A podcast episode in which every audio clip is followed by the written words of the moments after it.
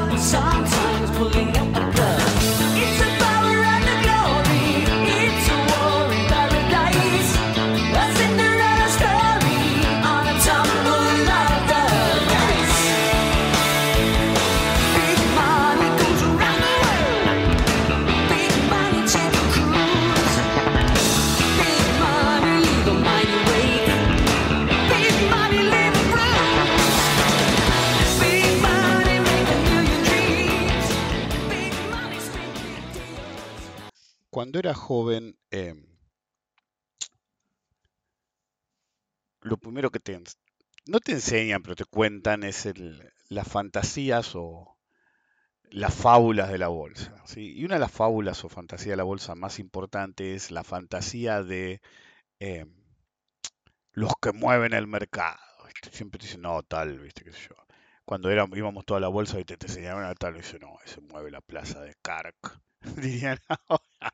O ese mueve la plaza de tal, ¿viste? Esa es la chapa de tal o cual, qué sé yo. Uy, mirá, vino tal. Y, te señalaban y los nombres pasaban, las compañías pasaban, las caras pasaban. Yo era chico y, te, y un poco de bola les daba porque, ¿viste? Te llama la atención, ¿no? Ese tipo es el, el inversor más rico de Argentina. Y así, ¿ok? Pero la realidad era que no era tanto como decían y al mismo tiempo no era, eh, ¿cómo decirlo? Eh, realista en términos operativos. Es decir, venía uno y te decía, no, viste, previo, previo a las FJP, yo llegué a ver el advenimiento de las FJP en el mercado, pues era chico, y venía y decía, uh, ahí viene el gordo blanco, sabes cómo maneja tal o cual papel. Usualmente se lo imantaba a una posición enorme de, de Ledesma y no me acuerdo cuál otra. Y decía, no, porque él hace lo que quiere. Y en realidad, yo ya sabía lo suficiente a pesar de ser chico, decía, ok, podés tener una, una fortuna enorme, ¿sí? Como hoy cuando hablamos de, o hablan de, de Podhead, pero ¿cuánta plata tenés realmente? Porque si vos estás atado a un montón de acciones de una compañía que vos no podías realizar rápidamente, eh, realmente lo único que vos tenés es lo que Livermore llamaba las ganancias en papel. Entonces tenés supuestamente una fortuna, pero si hay un martes 13 te vas a fundir y si necesitas guita rápido, la única forma, en el primer mundo es más fácil, eh, que sacar un préstamo con el colateral de tus acciones. Es decir, en los papeles Elon Musk es ultramillonario, uno de los hombres más ricos del planeta, pero la realidad es que el chabón, el 95% de su riqueza son acciones. Entonces llega a pasar cualquier cosa con la compañía en la cual eh, tiene más representación sus acciones, y no digo que se va a fundir, pero pierde, no sé, el 90% de su fortuna. En un momento le pasó a Zuckerberg, por ejemplo. Entonces, claro, cuando quieren, en realidad eso se favorece porque desde tiempos inmemoriales, si vos, eh, que alguna vez expliqué que es el truco de la CIPO, eh, vos no pagas ganancias sobre posiciones no realizadas de acción. Entonces, eh, básicamente, no quiero usar el término es fácil hacerse millonario como Elon Musk, pero es fácil acumular una riqueza extraordinaria una vez que hiciste eh, lo necesario para ser rico, porque no, no pagas impuestos, ¿no realizas las ganancias. Entonces, ¿qué hacen? Normalmente, en vez de pagar impuestos, lo que agarran es ir y decir, hola, soy Pothead.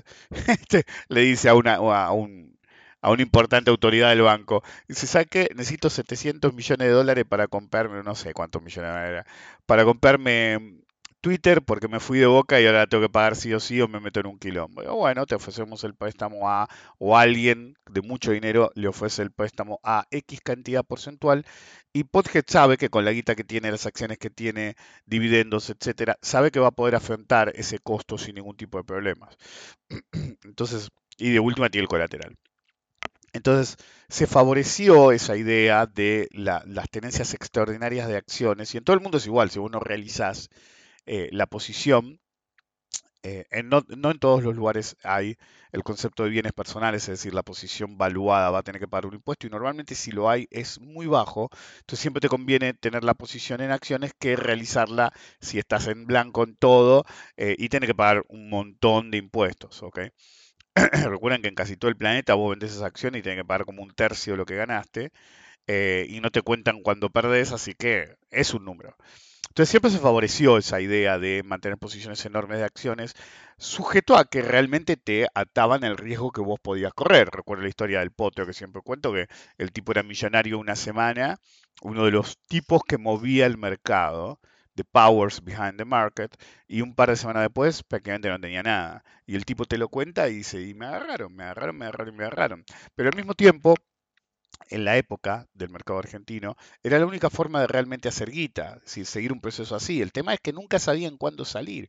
El tiburón lo hacía siempre. Me acuerdo que en la última época que hablaba con él operaba Tenari. El chabón hacía siempre lo mismo, hacía, o Asindar, hacía millones y en vez de cerrar decía no, porque se opera así, qué sé yo, y después siempre terminaba sin nada. Ok, vuelta a empezar. Entonces, eh, es como que nunca saben cómo, cómo ni cuándo salir. Entonces, eh, de todos modos, Gordo Blanco, qué sé yo, eh, las AFJBP después, siempre te decían, uh, no, mirá, te decían, ahí se anotó eh, en una época del 35, te decían, en una época podíamos ver los, los números en la bolsa, los números del código del, ¿cómo se llama?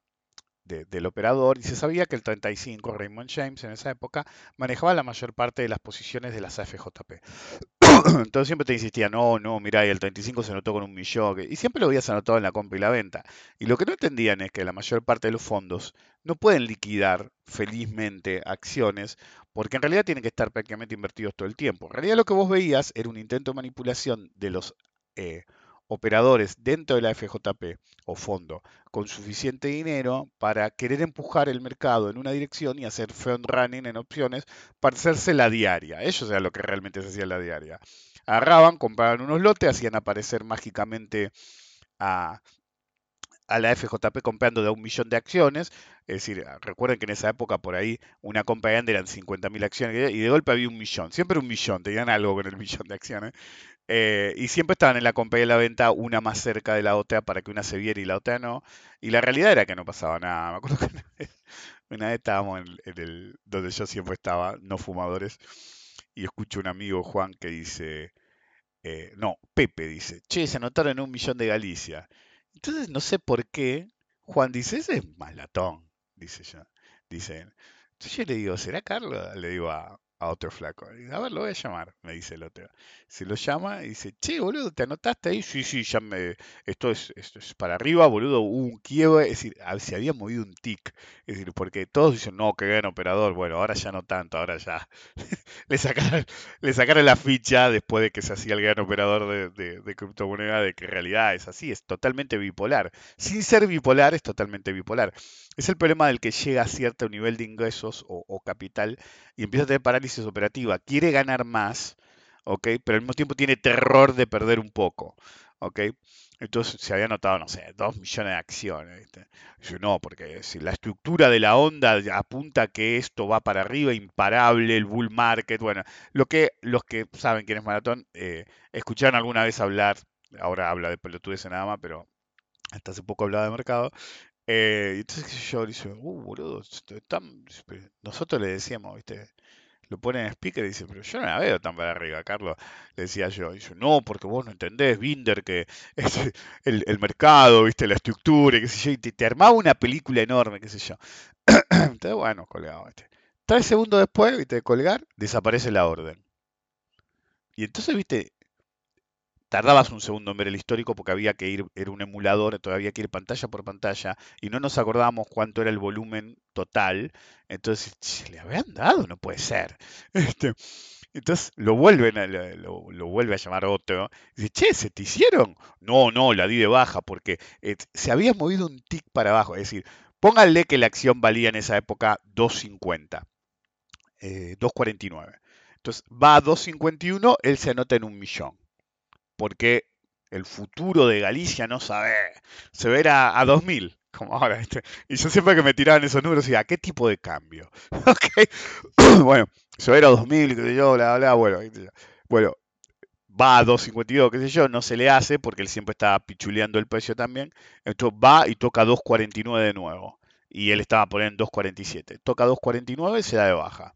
Entonces lo llamo y digo, ¿pero se te hizo? ¿Te moviste algo? No, no, boludo, tocó 2.49, cambia, total, cambia totalmente lo que estaba viendo. Ahora no, no, ahora se va a hacer mierda, te decía. Ok, entonces lo primero que tienen que entender es que el que opera por un número muy grande de acciones no necesariamente sabe más que ustedes. Ok, esa es la primera regla. La segunda regla es que normalmente el que opera por cantidades industriales de acciones es un imbécil. ¿ok? Es un imbécil who got lucky. ¿Qué significa? Normalmente ponen cantidades enormes y vos decís, ah, bueno, entonces no es un chichipío. No, no, no, no. Ponen cantidades enormes y vos nunca te vas a enterar del que se fundió una y otra vez. ¿Se entiende? Ok, el que fracasa nunca hace headlines en el diario o en el mercado o nadie habla de él. Nunca. Ok, a menos que ya haya sido grande. Pero hay un montón de boludos que tienen un montón de guita y ponen un montón de guita en el negocio y hacen cash and burn. Pero por pura distribución normal, cada tanto, uno la pega. ¿ok? Y el que la pega sí sabes quién es. Te enterás de Podge, te enterás de Buffett, te enterás de aquel o de cual. Es decir, Bill Gates, el tipo tenía una compañía pedorra que era como, uno, como los que dicen ahora soy emprendedor, de, de tres amigotes que no sabían ni qué carajo hacer y, tuvieron el tupé de ir a IBM y decirle que tenían un sistema operativo. Y como no tenían el sistema operativo, pero un conocido de ellos o Bill Gates sabía que había alguien que había hecho un sistema operativo y no sabía a quién vendérselo, y fueron y le compraron el sistema operativo por 30 mil dólares que le habían vendido a IBM por cientos de miles de dólares y así nació el verdadero Mi- Microsoft. Es decir, con nada. Es decir, todos los productos que ustedes conocen en Microsoft fueron comprados. Comprados por ser amable, ¿sí? Básicamente no estafados, pero básicamente sabiendo que la persona que, es decir, es una, el poder, es decir, Bill Gates lo único siempre fue, fue un gran negociador con pocos escrúpulos, como la mayor parte de los millonarios. Entonces el tipo sabía que tenía mercado para él, entonces, en vez de decirle, che, mirá, pues, podemos ir y ir, no, no, la, verdad que viste, lo- no sé ni para qué te lo compro. y el tipo ya tiene el comprador. Bueno, em, lo que se conoció como Windows no lo quedaron ellos, lo, el DOS lo, lo compraron. Windows fue robado a, em, ¿cómo se llama? A Apple, que a su vez se lo robó a Xerox. eh, Excel, no me acuerdo de compañía era, estaba 4PO y, y, la otra se me fue el nombre ahora. eh, Lotus, eh, creo que Lotus era IBM, y se enteraron que y ellos no tenían ningún producto de oficina, y entonces no querían que la gente usara su producto de sistema operativo y usara el producto de oficina de otro. Entonces se enteraron que había alguien que estaba desarrollando otro, entonces compraron este, el Word por un lado, el que, no hacían nada, ¿ok? Es literalmente. Eh, después puede hacer todo lo que quiera, pero el tema es cómo arrancar. Y a veces puede mandar la mala señal, o mismo mi comentario puede dar la impresión de que pueden hacer cosas que, no tienen sentido. Pero si no tenés producto, no tenés empresa. Es decir, ¿por qué? Porque de nuevo, ustedes se enteran de la historia de éxito de que por distribución normal, algún lado y como estos va a tener éxito. Pero no necesariamente van a ser ustedes. Entonces siempre hay que tener algo atrás. Es decir, yo no soy, por ejemplo, aún se habla mucho de él, yo no soy la chiripa que se le dio por puro suerte, por pura suerte, ¿ok? Sí, para nada. Pero conozco gente que sí, conozco gente que sí, que simplemente le tocó la moneda al aire de la distribución normal de que alguien le tiene que ir bien y, mientras mil murieron, él tuvo éxito, ¿ok? Entonces, eh, siempre se decía, no, el, el que mueve el mercado está, entonces el gordo blanco, había un, odio hablar de etnias, pero no me acuerdo el nombre. Un judío sefardí que decía, no, ahí viene el negro, le decían, pero no me acuerdo el nombre. Eh, igual sí debe seguir dando vuelta, no sé, debería tener 65 cuando yo tenía 25, así que por ahí sigue dando vuelta. Em, y, digo la da ojo, ¿no? Y dice, no, ahí viene tal, qué sé yo, lo tratan como, porque administraba guita de toda su comunidad. em, entonces realmente era un tipo el que todos querían saber cómo la veía, qué sé yo, no porque fuera un gran analista, sino porque si te decía dónde iba a estar o dónde estaba, tenías una noción de qué podía pasar, ¿ok? En cualquier caso, em, siempre hubo el mito de los superoperadores, siempre, ¿ok? El que maneja la plaza de tal, el que maneja la plaza de cual, y si bien siempre hubo jugadores grandes en una plaza u otra, la realidad es que nadie es tan grande como el mercado, excepto los que son tan grandes como el mercado. Cada tanto hay algunos que realmente pueden inclinar la balanza. Hay algunos que pueden inclinar la balanza porque tienen mucho dinero y hay algunos que pueden inclinar la balanza por la influencia. Es decir, un track record enorme de más de 30 años hace que si vos decís algo, ¿ok? Empiece a disparar no solamente tu track record, no solamente tu capacidad analítica, sino tu mito. Es decir, el track record que tenés, es decir, empieza a disparar la profecía autocumplida del tipo que no pifia. ¿ok? Entonces, un tipo realmente está hace mucho tiempo, más de 30 años, haciendo predicciones y prácticamente siempre tuvo razón, llega un momento que es muy difícil que se equivoque, porque es una mezcla de que tiene buen timing, obviamente, es un buen analista, obviamente, pero al mismo tiempo la gente está convencida de que el tipo tiene buen track record y buena experiencia y buena capacidad analítica. Entonces, como otra fuente de aciertos, que es la profecía autocumplida de la gente que le cae. ¿Ok? Por eso alguna vez iba a ser un podcast que por ahí en algún momento se llama The Following. Em, pero bueno, a veces tiro cosas así, después alguien me dice, ¿sabes que hace siete años dijiste tal cosa? Y al final lo hiciste. Bueno, eh, este es uno de los que eh, originalmente iba a ser anterior porque es el pariente del podcast High Roller. Ok, anyway. Siempre va a haber gente suficientemente poderosa en el mercado, pero normalmente ustedes no lo van a conocer o creen que los van a conocer.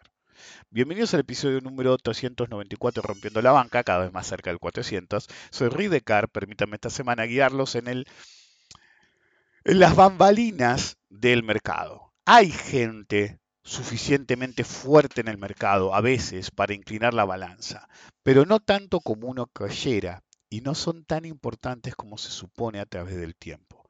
En el largo plazo estamos todos muertos.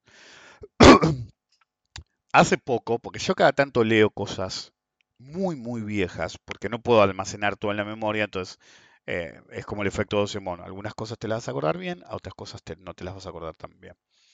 Em, y entre todo lo que, mis archivos, qué sé yo, llegué a uno que, eh, que ni me acordaba que lo había leído alguna vez, eh, que se llama The Powers Behind the Market. Una revista muy antigua eh, en la que Wyckoff hablaba de la gente que impulsaba el mercado. ¿sí? Y en la entrada número 3, que era la que hablaba de la gente específica, el título, el subtítulo decía Carnegie, los Vanderbilt, Ryan, Schwab, de Moores, Lawson. Entonces, eh, cuando se me ocurrió, por X razón, hablar de este tema, le decía a mi mujer, cuando yo te hablo de Carnegie, si no fuera por el Carnegie Hall, no sabrías de quién carajo te hablo. Los Vanderbilts por ahí te suenan en Estados Unidos o de alguna familia de alta alcurnia que escuchaste por ahí. Ryan, no tenés la menor idea. Lawson, te va a sonar, pero no por lo que es. De Moores, nadie sabe quién son. Schwab es un agente de bolsa. Entonces, eh, la paradoja es que de todos los nombres que le dije, solo dos siguen dando vueltas. Carnegie, porque hizo el, Car- hizo Carnegie Hall y no va a ser para siempre. Y Schwab, porque es una casa de bolsa que hace poco eh, compró a Ameritrade. Entonces, en una época, esos tipos eran dioses. Fíjense a tal punto que JP Morgan no está en esta lista. ¿Por qué? Porque JP Morgan, si bien hay leyendas de mercado JP Morgan, JP Morgan se dedicaba más bien a las fusiones y adquisiciones extramercado. Si el tipo te creó United Steel, de hecho, eh, Carnegie estuvo involucrado, pero no es un power behind the market en su época JP Morgan, excepto en una situación en la que hacía agua y le dijeron, che, loco, nos ayudas. Y la, leyenda de que fue y dijo, compre un millón de dólares, que era como decir, este, compre mil millones de dólares a los gritos en el mercado o eh, en el pánico de 1907, hay plata para el que quiera, ¿viste? Y entonces paraba la pelota porque el tipo realmente sabían que básicamente era el hombre más rico de la Tierra y tenía toda la guita que necesitara tener, o se la pedía al, al gobierno central para parar la pelota. De hecho, el gobierno central se había contactado con él para que parara la pelota y lo hizo en un par de ocasiones. En algún momento Livermore era tan, pero tan grande, ¿sí? que JP Morgan le pidió a Livermore que dejara de shortear el mercado, pues estaba haciendo mierda, sin saber que Livermore en realidad estaba cerrando ya a esa altura. lo cuenta Livermore, se conoce la historia, no es solamente que lo dijo Livermore. Em, entonces, eh, JP Morgan era, pasaba por otro lado, era realmente alguien súper grande, pero si no fuera por el banco JP Morgan y algún mito, leyenda o historia, la mayor parte de nosotros no sabía quién carajo es JP Morgan. Bueno, ese es mi punto. Mi punto es que los supuestos poderes detrás del mercado de hoy, el día de mañana nadie se va a acordar de ellos, a menos que hayan hecho algo que reverbere a través del tiempo. Fíjense, Carnegie era al acero, ¿sí? y en parte a, a la industria de transporte más grande de todos los tiempos, porque usted dice, no, el automóvil, no, papá, el tren, porque vos tenés que ponderar el tamaño de, la población, el, mundo como un todo, eh, la riqueza del momento. El tren fue un efecto muy superior a lo que es hoy el auto o el avión, en su época, obviamente. Ahora nos movemos y no podés decir lo mismo. Entonces, Carnegie en su momento, sí, lo decía Wyckoff mismo, eh, el tipo tenía tantos ingresos por mes, tantos ingresos que literalmente no sabía qué hacer con la guita. Okay. He visto pocos casos como ese tipo. Es decir, era, un momento en el que él no sabía qué hacer con la guita. Le entraba la guita y no es como ahora, viste, que la metían en el mercado. Llega un momento que el mercado no da más y el tipo lo entendía. Entonces llegaba un momento que el tipo literalmente no sabía qué hacer con la guita. Okay. Entonces, ¿qué empezó a hacer? Comprar arte, financiar a algún artista, hace el Carnegie Hall. Entonces, fíjense que lo que él hizo extra mercado, extra inversiones, porque no sabía qué carajo hacer con la guita, es en realidad lo que mantiene el nombre de él, ¿sí? Eh, no solamente como una historia, sino en la boca de la gente a través del tiempo. ¿Sí? Es el día de hoy, 100 años después, este era un artículo de 1908, 2024, ¿ok? Y nosotros, sí, va a tocar en el Carnegie Hall. Y para ahí alguna gente no sabe que Carnegie era un tipo, simplemente es el nombre del lugar, pero el nombre de él continúa. Entonces, el tipo hacía tanta guita y manipulaba el mercado a propósito para evaluar las compañías que usaba. Por eso JP Morgan se acercó, no solo porque Carnegie era grande, sino porque Carnegie se encargó de en el mercado hacer el trabajo sucio para que el US Steel fuera lo que fue. El segundo nombre que mencionaba, los Vanderbilts, la mayor parte de ustedes no van a saber quién es. De hecho, en el artículo 1908, ya Wyckoff decía que los Vanderbilt básicamente ya no eran. Es decir, no, no, es decir, el artículo dice, no, no lo van a ver viendo las cotizaciones, qué sé yo, viste, onda, ya está, viste, es una familia adulteaguita, eh, eh, pero el problema de ser una familia adulteaguita es que te la vas comiendo hasta que no hay nada más, ¿ok? ¿Ok? Es decir, de hecho, en el artículo, el artículo, es una palabra que no uso hace mucho tiempo, así que no me acuerdo cómo se pronuncia. Eh, puso entre comillas que era una frase famosa en el, eh, Turn of the Century, que es moldering in the grave. ¿Qué significa moldering? Moldering es cuando empieza a decaer, se empieza a destruir algo. Entonces, básicamente, haciéndose mierda ¿sí? en la tumba. ¿Qué significaría en lenguaje moderno? Comiéndose el capital. Los Vanderbilts tenían una cantidad de riqueza extraordinaria y excepto Cornelius, que después sí se hizo conocido en el mercado, qué sé yo, hasta que empezó a perder como un animal, eh, no hacían nada. Básicamente laburaban de ser ricos, gastándosela, etc. Pero seguían siendo un nombre. Es decir, che, viste, Carnegie está vendiendo US Steel. Es decir, es lo mismo que hoy que te salen y te dicen, Besos está vendiendo X cantidad de acciones de Amazon. ¿Ok? Porque el tipo está retirado, ahora se la quiere gastar a la edad que tiene. la que no te gastes, la pones en herencia. Entonces, si tienes un proyecto, una idea, algo que hacer, tenés que realizar las acciones, si no, seguís siendo un influyente. Ahora, fíjense la cotización de Amazon. El tipo está vendiendo billones de dólares de Amazon y la cotización no se mueve tanto. ¿Es the power behind the market? En aquella época era la misma pregunta. Si un tipo que es tan grande como Besos, como Musk, venden su propia acción, a niveles industriales, que nadie puede y la cotización no cae, ¿están seguros los que piensan que Besos o Pothead mueven el mercado? Porque si realmente movieran el mercado, cuando Besos entre a vender Amazon, Amazon debería estar 40 abajo. Si cuando Pothead sale en masa, o salía en masa hace un tiempo, eh, Tesla debió estar 25 abajo. ¿Entendés? Y no pasó. Entonces, ¿qué empuja más? la miriada de chiquititos absorbiendo toda esa demanda, y hablo de miriada, incluso gente de muchísima guita que se puede comprar un millón de acciones. ¿ok? Es decir, todos o parte. Claramente, la leyenda del poder detrás del mercado o del que mueve el mercado no es tal. ¿ok? Pero al mismo tiempo sí hay, de acuerdo a en qué condiciones se dé. Por ejemplo, cuando fue Andrew Carnegie, que salió en masa al US Steel, se hizo mierda en su momento.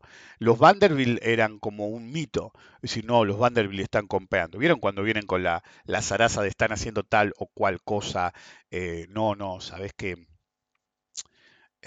a los Vanderbilt le quedó un resto de la compañía tal y aparentemente van a vender. Y chau, la compañía se hacía verga. Y por ahí nunca habían tenido los Vanderbilt eso. Era incomprobable en esa época. Em, Para que se den una idea, cuando Cornelius Vanderbilt murió, que era uno de los únicos que se consideraba que fue como el último Vanderbilt que realmente movía o operaba, hicieron un inventario de lo que le quedaba. ¿sí? Y descubrieron que tenía menos de 2 millones de dólares de acciones de una compañía que en esa época se llama New York Center. ¿sí? Era ejecutivo, normalmente te dan acciones y qué sé yo, pero paradójicamente lo que descubrieron es que el tipo debía, es decir, él tenía 2 millones de dólares de acciones en New York Center y el tipo debía, ¿sí? Como casi 20 millones de dólares ¿sí? de bonos de una compañía eh, competidora. ¿sí? Entonces, cuando netearon, no les importaban las acciones, porque normalmente eh, para ellos era, era basura. Recuperaron, porque ya le dije, estaban vendidos. Recuperó que resultó que no estaban vendidos en, en, en los bonos esos, sino que había hecho lo que hoy se conoce como un swap. ¿Ok? nunca se filtró o se dijo qué carajo había hecho con el swap, pero el punto era que tenía menos de 2 millones de dólares en una acción que les chupaba un huevo. Y tenía casi 20 millones de dólares en bonos, ¿sí? que a la familia Vanderbilt sí le servía, porque en realidad no tenían que hacer nada. ¿sí? Para los grandes, como siempre, el dinero seguro estaba en los bonos, ¿sí? y todo lo subyacente a los bonos, sobre todo en dividendos que pueden ser cortados en acciones, pero están fijados en renta fija. Entonces, pero para que se den cuenta, ¿sí? Livermore en su heyday tenía muchísimo más dinero de lo que tenía un Vanderbilt, pero muchísimo más dinero. Y de hecho, la leyenda dice que él murió fundido, y se sabe que no, y tenía más guita Livermore cuando murió que Vanderbilt. Y era el head of the family. Onda, tenían 20 millones de dólares, 22, ponele 30 con toda la furia, propiedades y qué sé yo. Entonces, ¿realmente movía el mercado? No, solamente tenía un asset, su marca. Y ni siquiera la usaban ellos, las usaban los otros para narrativas lados. Fíjense que cuando di la lista, era 1908, en una parte del artículo, al pasar decía, no vamos a hablar de tal, tal, tal y tal, y mencionaba a Livermore al, pasar un artículo que escrito 10 años después solamente hubiera hablado de Livermore, básicamente. En 1908 él ya era conocido por lo post pánico de 1907, fue su, su primera gran aparición en el público, la otra vez lo puse en Instagram. Eh, y no, eh, didn't make the list, dicen los yankees. Eh, quedó en el piso desde la edición. Lo mencionan al pasar, entre otros, eh, porque realmente todavía no era tan grande, a pesar de que sí tenía más guita que algunos de que sí hicieron la lista, pero claro, tenían un récord más largo. Por ejemplo, uno de los nombres, Ryan, era un tipo común y corriente, que era un manipulador, uno de los lados más grandes de su tiempo. Solamente hubo un lado más grande que Thomas Ryan, que es Lawson, que, que aunque sea le hizo mejor, Ryan quedó en la nada. Ryan se dedicaba a las minas. Entonces siempre te dices, no, porque la mina de cobalto tal y no sé qué. Pero paradójicamente, uno de los grandes negocios de Tomás Ryan era eh, manejar vehículos eléctricos. Porque la gente se olvida que antes del advenimiento de Ford y el motor de combustión, los autos eran eléctricos. Entonces, como siempre digo, Pothead no inventó nada. ¿ok? Eh, de la lista que da, porque algunos nombres son totalmente olvidables, uno de los más paradigmáticos, que es similar al caso Carnegie, es Schwab. Si ya le digo el nombre de Schwab hoy, ah, sí, es un agente bolsa. Pero claro, no se llama Schwab nada, se llama Charles Schwab, es el nombre de un tipo, es como JP Morgan. Es decir, alguien fundó la casa Schwab. Entonces, cuando Schwab llega a la bolsa, ¿sí?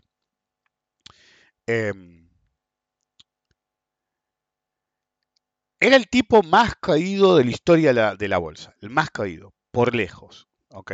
Había súper humildes y súper caídos. De hecho, en esta lista no está la bruja de Wall Street, pero la bruja de Wall Street había muerto como 20 años antes, ponle, 15 años antes.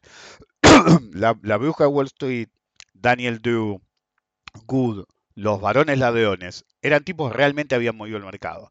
De cuando ellos terminaron para adelante, quedó el mito de los que mueven el mercado. Bueno, Schwab siempre decía, soy el sapo más grande del, de- del estanque, decía. ¿Ok?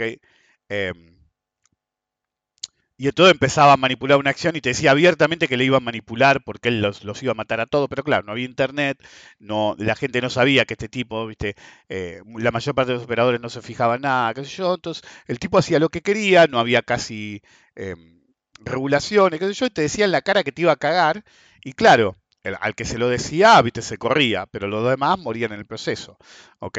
Entonces hizo todas las cosas que se suponían que no tenían que hacer. Hundir a US Steel porque eh, primero hizo un short, pelearse con uno y hacer mierda la acción para decir, ¿sabes qué? Te voy a matar. Eh, es decir, era lo peor de lo peor, Schwab. Eh, es decir, por eso soy ambivalente con que Ameritrade se haya convertido ahora en Schwab. por lo sorete que era Schwab. Ya sé que Schwab está muerto hace como 70 años. Eh, en cualquier caso, eh, en el pánico de 1901 hizo un desastre, en el pánico de 1907 hizo un desastre. ¿Pero por qué? Porque tenía mucho dinero y empujaba el mercado en una dirección y bueno, listo. Eh, entonces, realmente hizo mucho dinero en el mercado, muchísimo. Eh, no al nivel de JP Morgan, pero muchísimo. Pero en algún momento entró en algo que les dije antes, el momento en el que entran en la parálisis operativa a la descripción que hice de Maslatown. Es decir, quieren seguir haciendo esos mega negocios, pero cada vez tienen más miedo de perderlo. ¿ok? En determinado momento casi no quedó nada Schwab. ¿ok? Era la casa de inversiones y algunos millones de dólares. ¿ok? Eh, en la cumbre tenía tantos promotores, es decir, lo que en Argentina hoy se conocen como productores, que le llevaban negocios, que empezó a vivir solo de eso. Y el capital principal se lo quemó en juego, putas, chupi, etc. Básicamente, el tipo que era tan vivo para cagar a todos en el mercado, en la vida real lo cagaba medio mundo. Venía eh, una primadona que, como les decían, que quería ser cantante de ópera, porque ah, era como ser es decir, cantante pop ahora y le decía, no, porque necesito tanta plata para hacer tal. Y el tipo le daba. ¿viste? Eh, la- las rubias teñidas de los 20. El tipo cayó en todas habidas y por haber. En esa época se le decía, quemó la vela por ambos lados, porque las velas eran muy caras en esa época.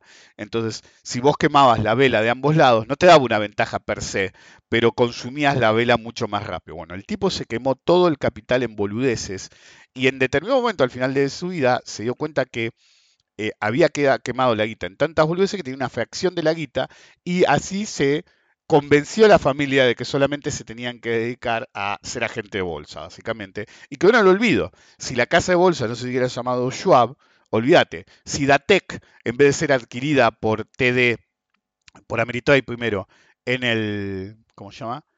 Eh, en los 90 hubiera sido al revés y Datec hubiera, o, o, hubiera adquirido Schwab en su momento, que lo deberían haber hecho, hoy nadie se acordaría de Schwab. Básicamente sería un agente de bolsa que cerró hace un montón.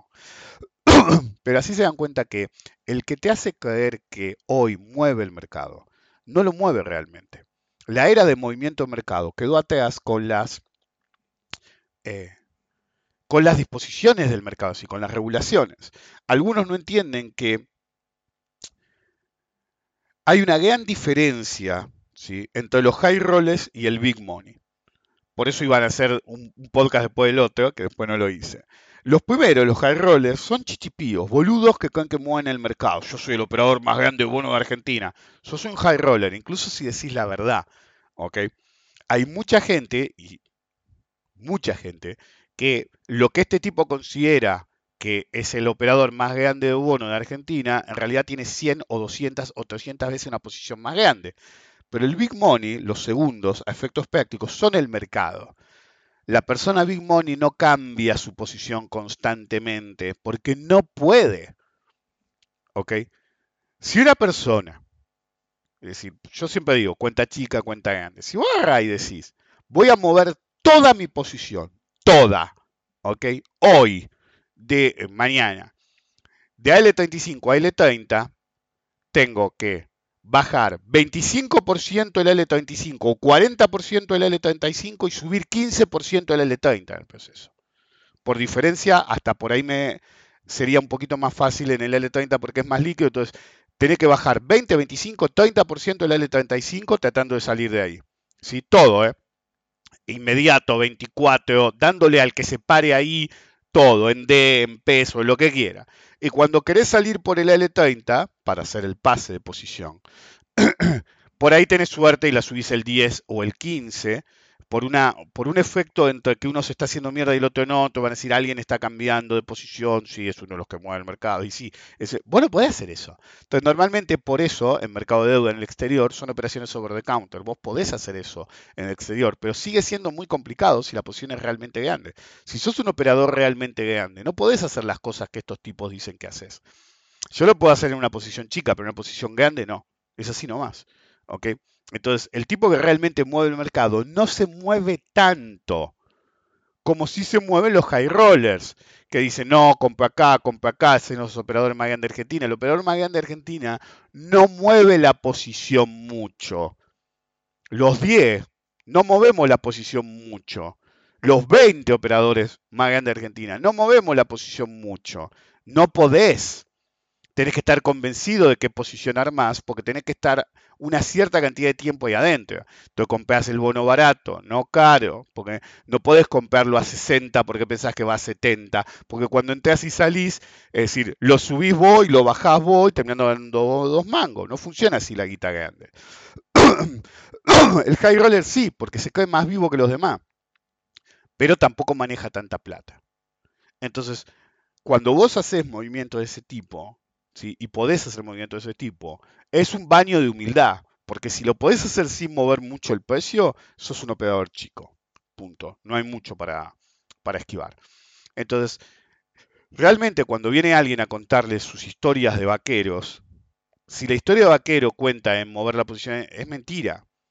Entonces, por eso en el primer mundo es over the counter, porque así los bonos, porque las posiciones son tan monstruosas que no podés ir vía mercado. Entonces, algunos dicen, no, porque viste, ahí está anotado en el X, en el, pues yo soy el operador más grande de bono de Argentina, entonces me anoté en el área 30. Boludo, un operador grande de verdad se anota en el área 30. ¿ok? Lo tenés más 50 mañana, boludo, porque se mostró. Eso se hace todo over the counter en Estados Unidos. No, se, el, mercado de bonos argentino. ¿Estás viendo Matriz, boludo? ¿Vos te crees que alguien con... Miramos Matriz, obvio, todos miramos, si estamos en Argentina. Yo fui el último rebelde. Creo, alguien me lo dijo, fuiste el último en meterse en Matriz. ¿Viste? Básicamente. Pero quería ver lo que veían los demás, nada más por eso, y me tenté y armé una cartera chica. Eh, pero si no, haces over the counter y le decís al tipo, che, mira, conseguime un tipo porque tengo que mover tanta. ¿Ok? Y haces acuerdos así, entonces la cotización no se mueve mucho, ¿ok? Se mueve por arbitraje en ciertas circunstancias y en acciones también. El nivel, es decir, así nacen los dark pools. Si no moves todo el mercado junto, no es que en el dark pool haya tanta acción que no existe y en parte para- pasa. Es más, se vuelve un, un bucket shop, es decir, es un full circle. Cuando el mercado era tan volátil y tan chiquito que había un montón de gente que operaba en un bucket shop, ¿ok? Eh, y vos tenías el mercado eh, regular con los operadores medianos a grandes, después pasó lo inverso. Las cantidades se volvieron tan monstruosas que ya no podían ser absorbidas por el mercado. Pero estaba esa guita ahí. Entonces, básicamente, los dark pools, los dark markets, son un gigantesco bucket shop, garantizado por una cosa: My word is my bond.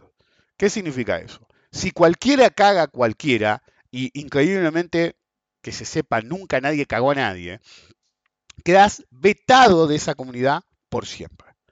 ¿Ok? Nadie se va a olvidar que vos cagaste, aunque sea 10 centavos. ¿Ok? Podés putear al otro, decirle, che, me das vuelta a la operación, pero si no es de común acuerdo y cagaste a alguien, abandona. Entonces, en realidad el mercado se volvió un gigantesco bucket shop a través de dar pools, dar markets, el over the counter, porque el mercado no podía manejar ese nivel de guita.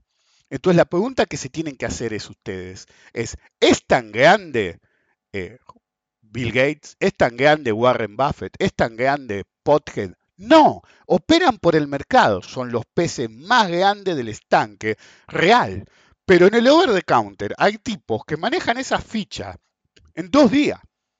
Y tipos que, dado la naturaleza del dinero que mueven, nunca va a quedar en la lista de hombres más ricos. Ustedes miren las listas de hombres más ricos, lo, he- dicho toda mi vida.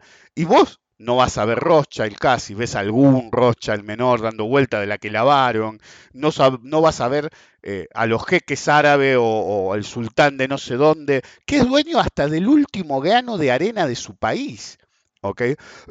Porque no hay forma de evaluar. Porque la riqueza actualmente se mide en forma falopa a través de lo que cotiza lo que vos tenés o estimados de cuánto vale tu compañía. Entonces, básicamente en la lista solamente están los empresarios e inversores.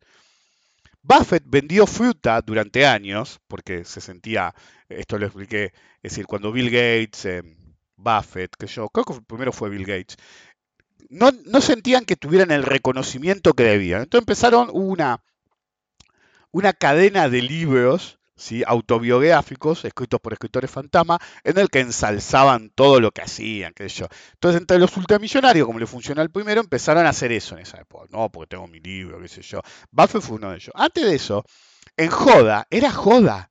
En el ambiente le decíamos el oráculo de, no me acuerdo dónde, de Omaha, qué sé yo. Y lo decíamos en joda, porque no pegaba una, boludo.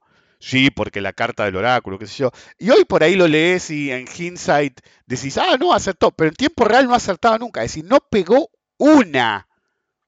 Ok, creo que pegó dos en toda su, carrera. Pero claro, lo que el tipo fue es que entró hace mucho tiempo, nunca se fue, nunca sacó la guita, el paraíso de Bayern Hall, ok. Pero cada vez que tuvo que tomar una decisión, hizo agua mal. En el 2008 se le acercaron, ¿sí? porque la gente empezó a caer sus boludeces, ahora no se la caen más. Y el gobierno central dijo, che, ¿nos podés dar una mano para sostener el mercado? Y bueno, no es el momento, qué sé yo. Es decir, pero ¿cómo? ¿No sos, el JP Morgan moderno? Porque a JP Morgan en su momento le dijeron, juntó a un par más y dijo, che, loco, acá frena la pelota, pum, y frenaron la caída. Así. En cinco minutos, informalmente, a este lo llamó, lo llamó el gobierno central, che, nos ayuda, y no sé, qué sé yo, y no ayudó un carajo. Ni siquiera para comprar una compañía. ¿Qué otra compañía sí la compró? Entonces no sos un poder detrás del mercado, ni siquiera sos un high roller. Porque cuando en la pandemia te asustaste, ¿sí? Eh, cuando se asustó Buffett, hundió, que fue American Airlines, una de las aerolíneas, o Delta, este, la hundió, la hundió él saliendo. Es decir, entró en pánico, el superoperador entró en pánico y hundió la cotización al mínimo. Mientras que algún chichipío compraba en ese mínimo y hizo una fortuna a expensas del superoperador de todos los tiempos. Buffett es una de las mentiras más grandes de la historia del mercado. Es decir, se hace el gran JP Morgan, se hace el, el Carnegie, se hace el Livermore, y no es así.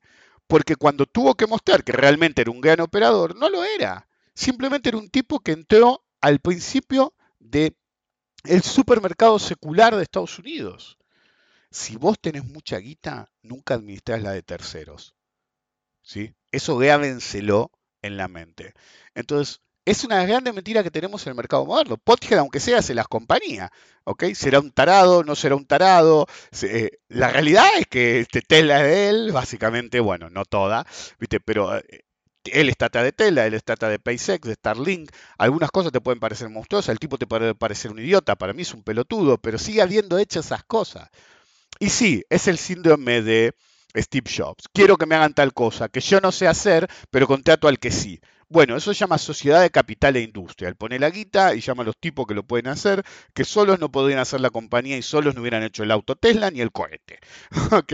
Entonces, él es el, verdadero visionario. Fíjense, yo soy un detractor siempre de Pothead. Pero si ustedes me tienen que preguntar cuál es el único gran visionario de los tiempos modernos, es él. Imbécil como es, loco como es. Es decir, el tipo es el único visionario que nos ha dado la civilización moderna. Steve Jobs era un idiota. ¿ok? Este, aunque sea, hace cosas de verdad. Pero bueno, siempre dije, SpaceX, grande Pothead. Starlink, grande Pothead. Tesla, boludo, no inventaste nada nuevo. Pero bueno, él mismo dijo alguna vez que gracias a esas cosas, a ciertas cosas que hizo, pudo hacer las otras. Onda que usé unas para hacer otras. Lo cual me parece bien. En una época, sí, cuando ustedes iban a un a cualquier oficina de, de bolsa, cualquier oficina de bolsa, o iban a mi casa, sí, en una época cuando vivía solo en Estados Unidos, siempre iban a ver, ahora ya no, pues hay muchos diseños, siempre iban a ver el mismo tipo de sillón, siempre. ¿sí? Vos vas a una casa de bolsa en una época y el sillón, vos decías, pero este sillón lo vi. Era como el único modelo de sillón, era el sillón financiero. ¿Por qué? Ese sillón se llama Lawson. Porque un tipo que se llama Thomas Lawson, la mayor parte de ustedes nunca lo oyeron ver, o se van, lo van a conocer ahora, era un loco, inversor de bolsa, estafador como pocos. Si Livermore era el tipo que trataba de hacer la sushi y no cagar a nadie, Lawson era exactamente lo opuesto. Trataba de usar a todo el mundo para cagarlo de todos los modos posibles. Pero hizo tanta guita y tuvo timing. ¿Por qué? Porque es fácil tener más timing que no tenía más timing. Que Livermore sí. Cuando viene la mala, cagás a todo el mundo, este, a todos los que se asociaron con vos, y vos salís hecho o ganando, y todo lo demás mueren. Livermore no hacía eso. Pero bueno, adquirió tanto poder que se salió con las suyas siempre. En todo caso, Lawson era un tipo orquesta. Entonces, un día fue a una fábrica de muebles y le digo, no, a mí no me gusta ninguno de los sillones que usan. Entonces, quiero un sillón que se haga así, así, así. Entonces, si ustedes quieren, van a internet y buscan sillón Lawson y ven el tipo de sillón que este tipo creó. Hoy por hoy es lo único que queda de su legado. Y si ustedes sacan el sillón Lawson, no se van a acordar del tipo. El tipo hacía todo, todo. Lo ilegal que se usara, sabiendo que era ilegal. No como Livermore que se adaptaba a las nuevas regulaciones. No, no, no. Este tipo hacía todo lo posible para que no lo pescaran ni cagar. De hecho, Wyckoff, cuando escribía de Lawson, siempre hablaba del zoológico de Wall Street. Como Lawson todavía estaba vivo, en una época, no podía decirle quién era. Entonces, básicamente el tipo empezaba a hablar de Lawson y después te hablaba del zoológico de Wall Street para hacerlo mierda, sin abiertamente decir que era un hijo de puta. ¿sí? Pero una vez en 1908, Wyckoff dijo de Lawson, el éxito de Lawson como el príncipe de los charlatanes. El tipo te vendía basura todo el tiempo, todo el tiempo, todo el tiempo. Es el tipo que te decía, no, carboclor, carboclor. Ay, el alfajor de Habana nuevo, no sabes lo que papá. Viste, Habana, no, va, va, va a cotizar ADR de Habana en Marte. Pero no hay mercado en Marte. Sí, sí, vamos a hacer un mercado. Hablé con Elon, me junté hace un rato con Elon Musk y decidimos empezar a diseñar el mercado marciano. Eh, pero todavía no llegamos a... No, no, no, no importa, lo constituimos acá, lo empezamos a poner en movimiento y cuando conquistemos Marte, unas primeras cosas que hacemos, y la primera cosa no es asegurarse agua-aire, no, no, no, no, no, no, lo primero que hacemos es erigir el mercado marciano y ahí va a cotizar eh, Habana. bueno, ese era Lawson, ¿ok? Entonces, Wyckoff decía de Lawson, están los que eh, lo escuchan, ¿sí? Porque eh, no saben lo suficiente para saber mejor, como dicen los yankees, o con quién se involucran, y lo que lo escuchan en la esperanza, ¿sí? De que esta vuelta se equivoque. Es algo que pasó conmigo, que hay gente que está esperando que me equivoque hace 30 años, ¿ok? Y había un, un- un 2B, por así decir, que eran los que tenían la esperanza de que el tipo no les haya mandado la fruta podrida después de haber hecho su movida y que parte del movimiento lo puedan llegar a pegar. Es decir, el tipo empezaba a hablar de algo, dice, por ahí me puedo meter y antes de que eh, haga reventar esto, gano. A esos les iba relativamente bien, a todos los demás se los cogían de mala manera. Eh, decir, y había gente que le mandaba a guita de hoy millones de dólares para que le dijeran, comprame lo que te parezca, qué sé yo, y los mataba, nunca les volvía la guita, un desastre. ¿Ok? Em, el tipo había empezado a trabajar en un banco a los 12 años. Son las historias de esa época. Es decir, los que son muy notorios en el mercado, todos empezamos a 11 años, 12 años, 13 años. es decir, si no, no sabes tanto cuando llegas a los 20 y te volvés ciertamente relevante. En cualquier caso, em, creció tan rápido, pero tan rápido el tipo, que con Rockefeller y uno más, que nunca me acuerdo el nombre, me sale Roy Rogers, pero son un vaquero, por ahí se llamaba Roger el tipo, ya no me acuerdo, hicieron la, la compañía amalgamada de cover, ¿sí? Hubo una traducción así.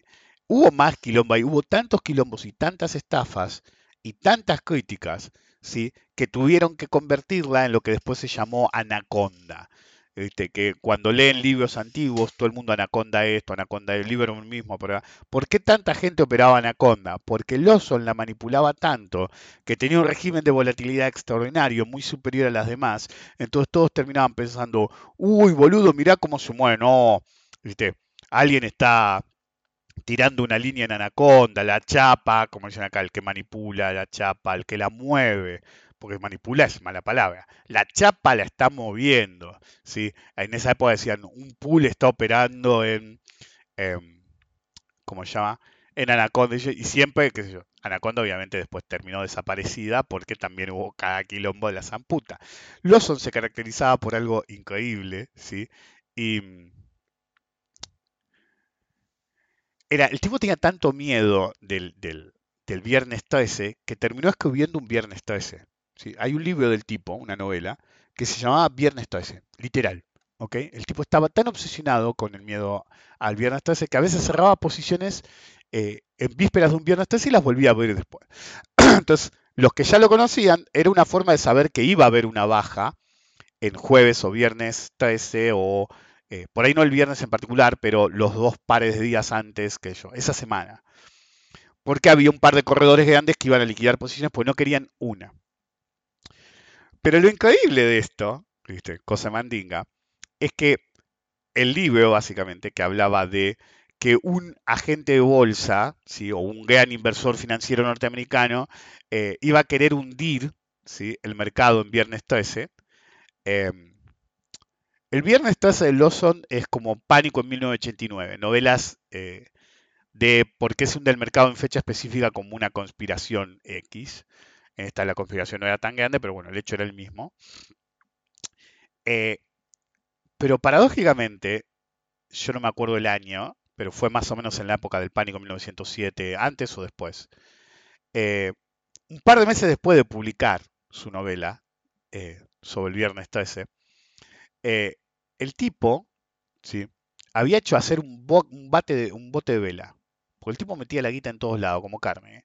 Pero era un bote de vela, el bote de vela más grande jamás construido sin motor.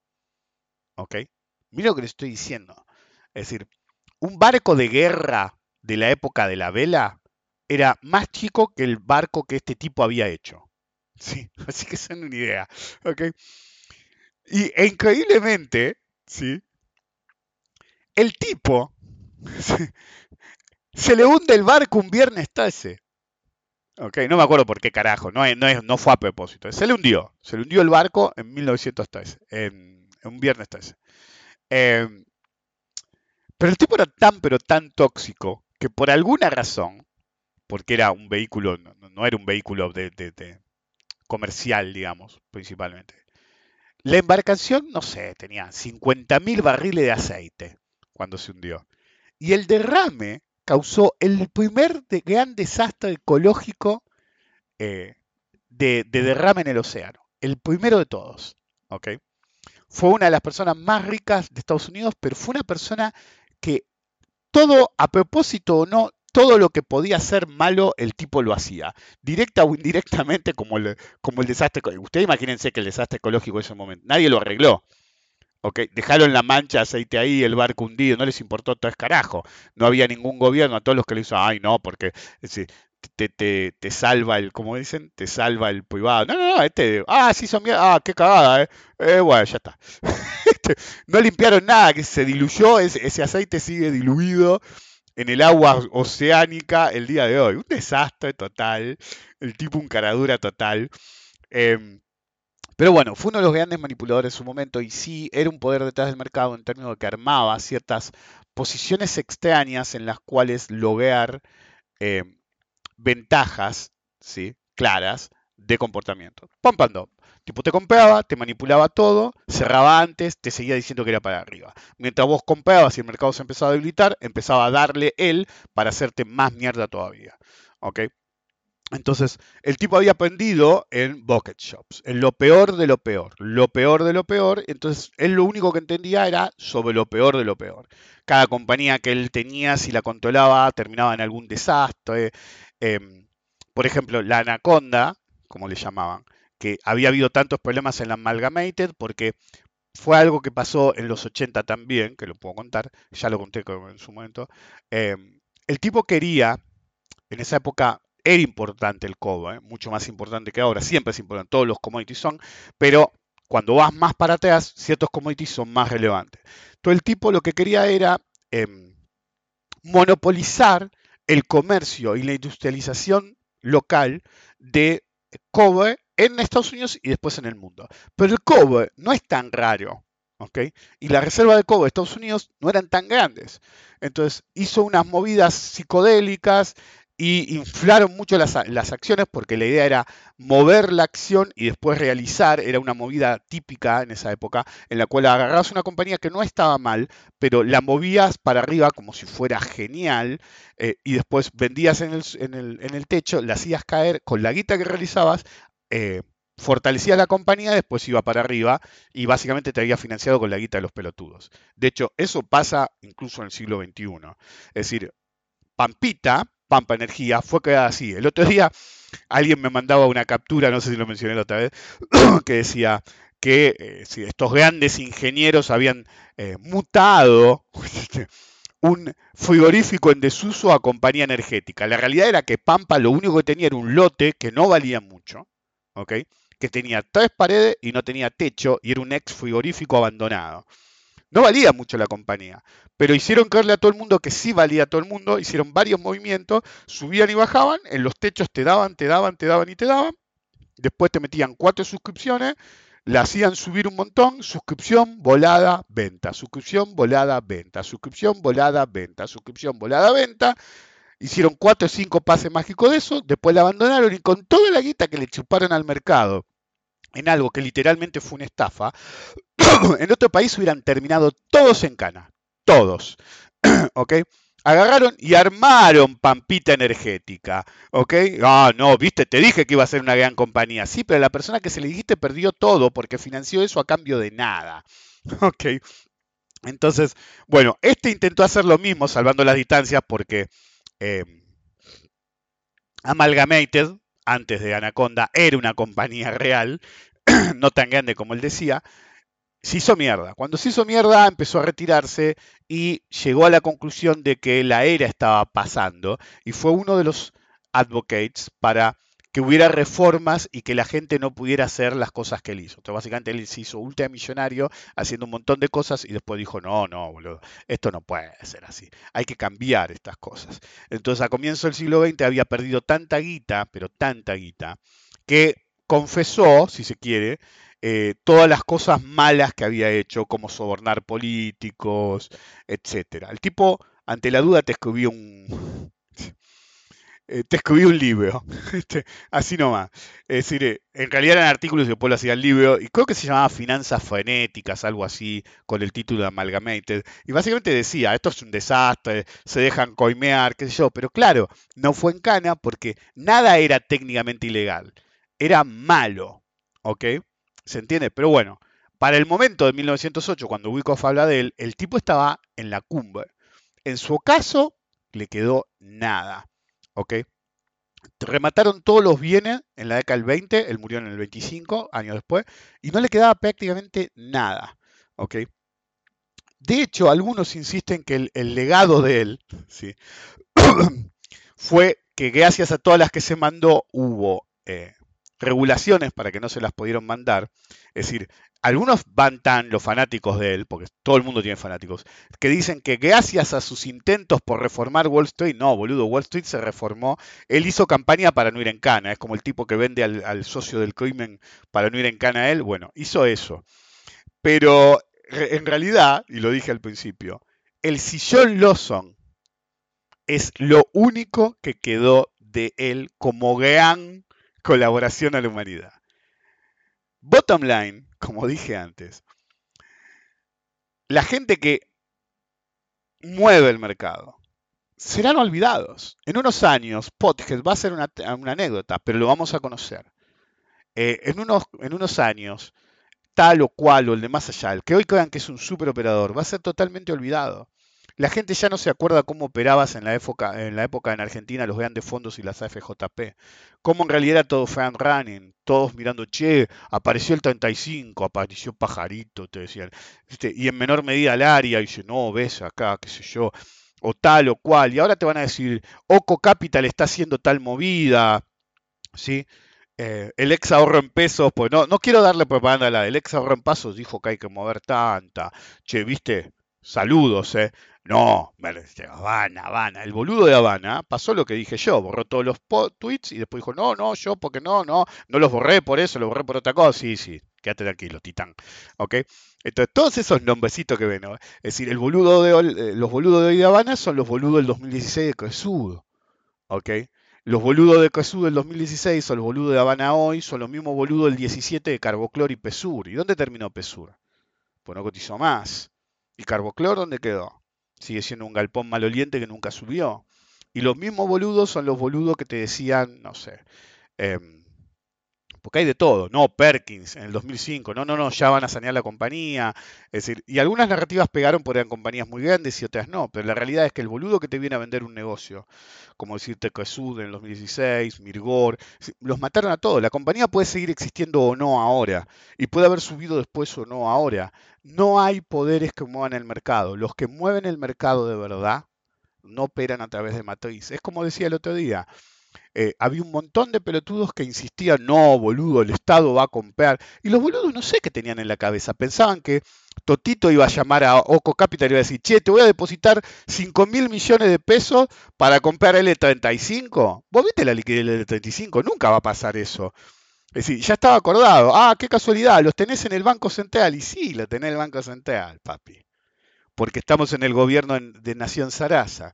Entonces agarran y dicen, no, pero golazo, te, eh, Totito mueve el mercado.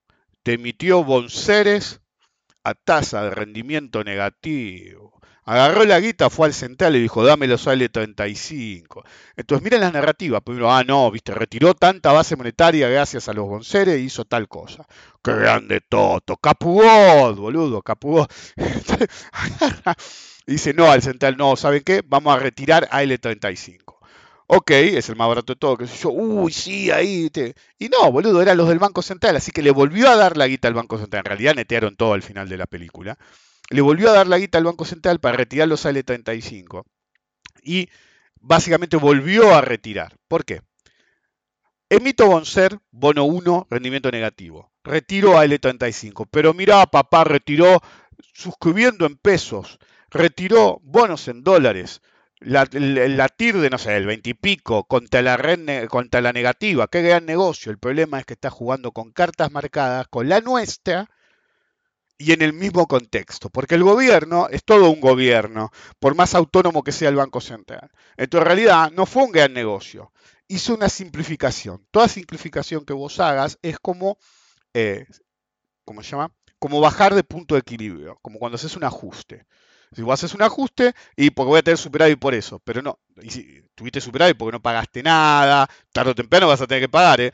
porque mm, mataste a todo el mundo, tarde o temprano no los vas a poder matar más. ¿eh? Y si bajas mucho la actividad, tus impuestos se van a mantener un tiempo, pero en determinado momento hay menos que taxar, entonces tenés que seguir ajustando, ajustando, ajustando, hasta que llegas a un punto de equilibrio en el cual la torta es muchísimo más chica y los números del Excelito dan, la gente se está cagando de hambre, sí, a vos te van a halagar en Twitter, la gente se está cagando de hambre, hiciste todo mal, y cuando quieras salir de ese punto de equilibrio bajo, te va a costar un huevo, y el esfuerzo va a ser titánico, pero claro, es para un futuro gobierno, no decente, no liberal, no amante de la libertad cagándote de hambre, no, este, esa gente que osa comer dos veces por día, dos veces por día.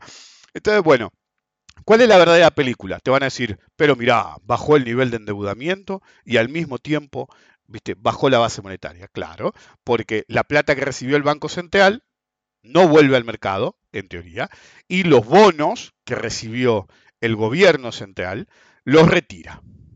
Claro, es una simplificación. El Banco Central tenía bonos, no los puede retirar él porque los tiene en cartera, los pesos los tenía el gobierno, no los puede destruir, solamente el Banco Central puede hacer. Cambiaron de mano y decís, sos un genio, capugó, totito, que bien la ve, qué gran operador, ¿eh? No. ¿Por qué? Porque los bonos que tenía el Banco Central los tenía desde antes. Entonces los vendió a pérdida, entonces no mejoró la estructura del eh, Banco Central, incluso retirando pesos, ¿ok? No mejoró la estructura del Banco Central. De hecho, si el Banco Central se quedó en el L35 un tiempo más, agarraba y cobraba como 126 millones de dólares cada seis meses, que sí se los daba al Estado, el Estado se los daba, pero eran 126 millones de dólares más de reserva, y agarró, y está bien, no es el mínimo absoluto, pero agarró y dejó que le retiraran bono al 33. ¿Por qué no haces ese cambio al 70? ¿Ok? Pues en el 70 hubiera sido lo mismo y retiraba más peso. Granted, hay una sola cosa positiva de eso, no me quiero andar mucho en eso porque estaba hablando de otra cosa, que es al retirar el 35 básicamente es una señal de que no pensás defoltear. Sí, hablando mal y pronto, te están dando una señal de que por todo ese año no te defoltean. Porque si no, no tendría sentido recomprar el E35 para retirarlo. Sí, de hecho, estarías tratando de emitir más para cagar más a la gente. Que era lo que hacía Macri, ¿se acuerdan? Emitían bono, emitían bono y después te reperfilaban. Bueno, eso. En cualquier caso, fuerzas detrás del mercado siempre va a haber. Ustedes no las van a ver. Sí, Capugod, Totito, el Central, las FJP en su momento, son fuerza del mercado. Pero cuando están ligadas a gobierno o la propia empresa, esa fuerza del mercado están en un corset. No es como hace 100 años. Realmente tienen muy pocos grados de libertad. Pero hay gente que realmente sí puede mover el mercado. La pregunta es si quiere mover el mercado y si va a mover el mercado. Si yo quiero comprar, sí, qué sé yo, 500.000 Satellogic, que el mercado no me la va a dar, no me voy a anotar a, a comprar 500.000 Satellogic en el mercado sabiendo que va a ser un desastre. Levantás el teléfono y a veces no te la consiguen, Satellogic no te la van a conseguir, pero bonos sí, por ejemplo, y decís, che, quiero comprar X cantidad de bonos, una cantidad industrial. Y vos decís, uy, ¿sabes cómo se moría el mercado? El mercado no se mueve un milímetro, porque ni se entera el mercado que el pase de manos tuvo lugar. Por eso en el over the counter de Estados Unidos tenés quotes, pero no cantidades. Podés ver que alguien operó un precio u otro, y ni siquiera, porque vos ves el bid ask, nada más. Si desaparece un bid o un ask, significa que el que compraba o vendía en ese nivel fue atendido totalmente y no compra más. Es lo único que podés saber. No podés saber el tamaño de postura, no podés saber cuánta gente era, no podés saber absolutamente nada más. Entonces, cuando realmente el que mueve el mercado quiere operar, no va a mover el mercado. Si el que quiere mover el mercado mueve el mercado y puede mover el mercado, lo está haciendo a propósito. Cuando las posiciones son liquidadas o adquiridas, no las ves. Cuando las ves es porque quieren que las veas y actúes en consecuencia. Si ves que alguien entra, es porque quiere que pienses que entra. El tipo no está entrando. Te quiere hacer creer que está entrando. La pregunta del millón de dólares pasa a ser, ¿me quiere hacer ver que está entrando pues está dentro y quiere que suba el pump? Es decir, ¿dónde? Es decir, te mostró las cartas. ¿Qué me está mostrando? ¿El pump o el dump? Es decir, él te, me está mostrando para que se dispare el activo y ganar más, o ya se cumplió y lo que está buscando es una salida. No hay forma de saber eso. A menos que mires el gráfico. Si miras el gráfico, obviamente, si, no vas a tener el dump al comienzo de la tendencia. Es así nomás. Si estás recién arrancando, es pump. ¿ok? La pregunta es, ¿querés participar de eso?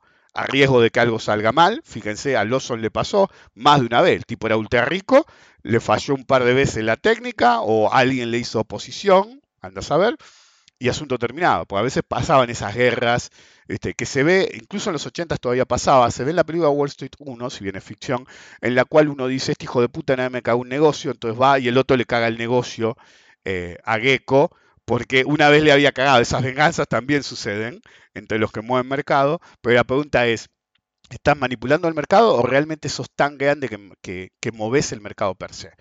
Pero siempre recuerde, amigos, todos los que se hacen los high rollers, de qué tan importantes son o qué tanto mueve mi agente, realmente no son grandes. Porque el grande, lo primero que entiende es que como el diablo, su gran poder nunca fue otro que hacerte creer que no existe. Nos vemos la próxima.